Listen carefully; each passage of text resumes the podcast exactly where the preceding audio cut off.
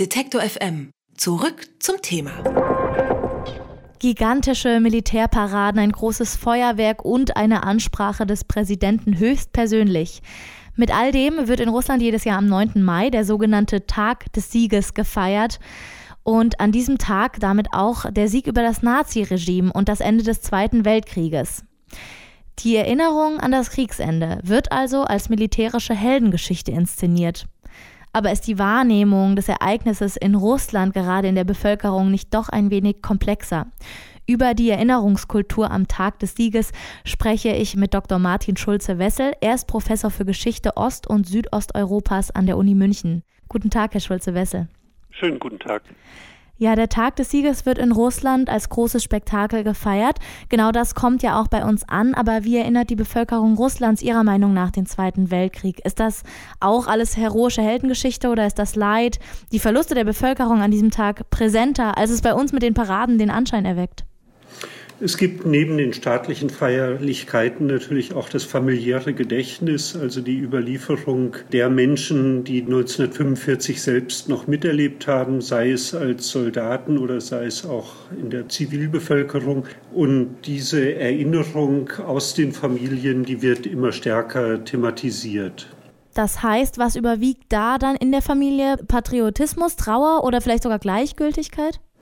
Äh, nein, sicherlich keine Gleichgültigkeit. Äh, ich denke, man kann auch die staatliche Erinnerung und die familiäre Erinnerung nicht gegeneinander setzen.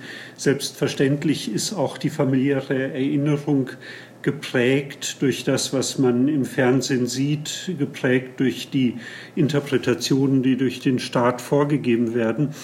Äh, aber zugleich kommen dann weitere Aspekte dazu, also Erinnerungen individueller Art, die nicht ganz aufgehen in der staatlichen Erzählung, die ja in hohem Maße geglättet und triumphalistisch ist und die Aspekte des Leides, individuellen Leides nicht ausleuchten kann. Individuell und familiär, das äh, hat auch immer viel mit Zeitzeugen zu tun. Und in Russland, wie auch in allen anderen Ländern, gibt es die vom Zweiten Weltkrieg immer weniger. Das heißt, die Erinnerungen an das Leid verblassen vielleicht auch ein wenig.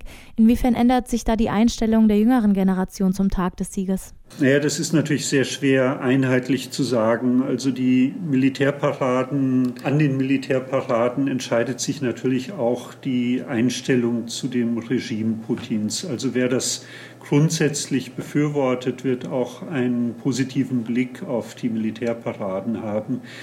Äh, wer kritisch dem Regime gegenüber ist. Und es gibt viele kritische Stimmen, gerade unter den Jugendlichen in den Hauptstädten, jedenfalls in Moskau und Petersburg.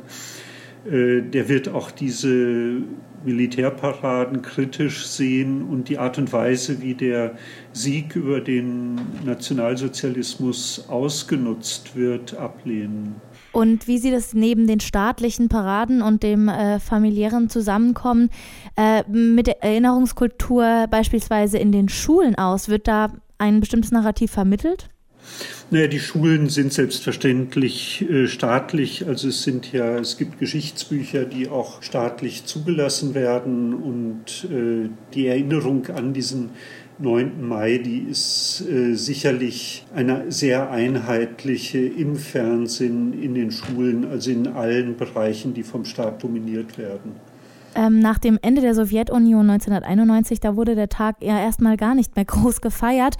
Dann erst unter Putin wurden wieder Militärparaden abgehalten und damit an den Siegeskult aus Sowjetzeiten angeknüpft. Warum ist Putin das Gedenken an den Sieg über das Naziregime so wichtig?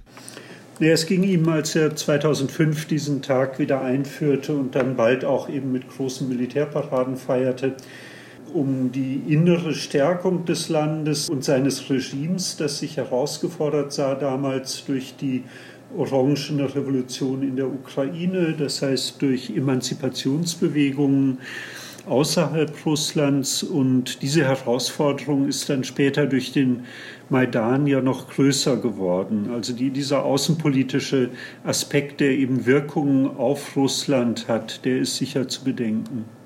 Ist das wirklich ein Bild, das vermittelt werden soll? Kann man das unterstellen einer ja, militärischen Präsenz, die nach wie vor vorhanden ist?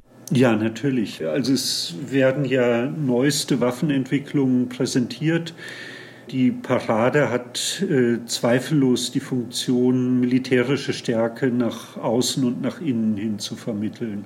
Jetzt habe ich gerade eben gesagt, das Ganze geht natürlich auf die Sowjetunion zurück. Welche Rolle spielt denn die Sowjetunion im Geschichtsempfinden des heutigen Russland? Das ist doch durchaus etwas kontroverser. Ja, sicherlich. Also die Sowjetunion als eine Zeit, die eben von kommunistischen Umbruch geprägt war, dahin will man nicht zurück, nicht? Aber die Sowjetunion ist ja für die meisten Menschen, die heute leben, jedenfalls für die Älteren, ist sie eine Lebenswirklichkeit gewesen, die von relativ großer Ruhe und Ordnung geprägt war.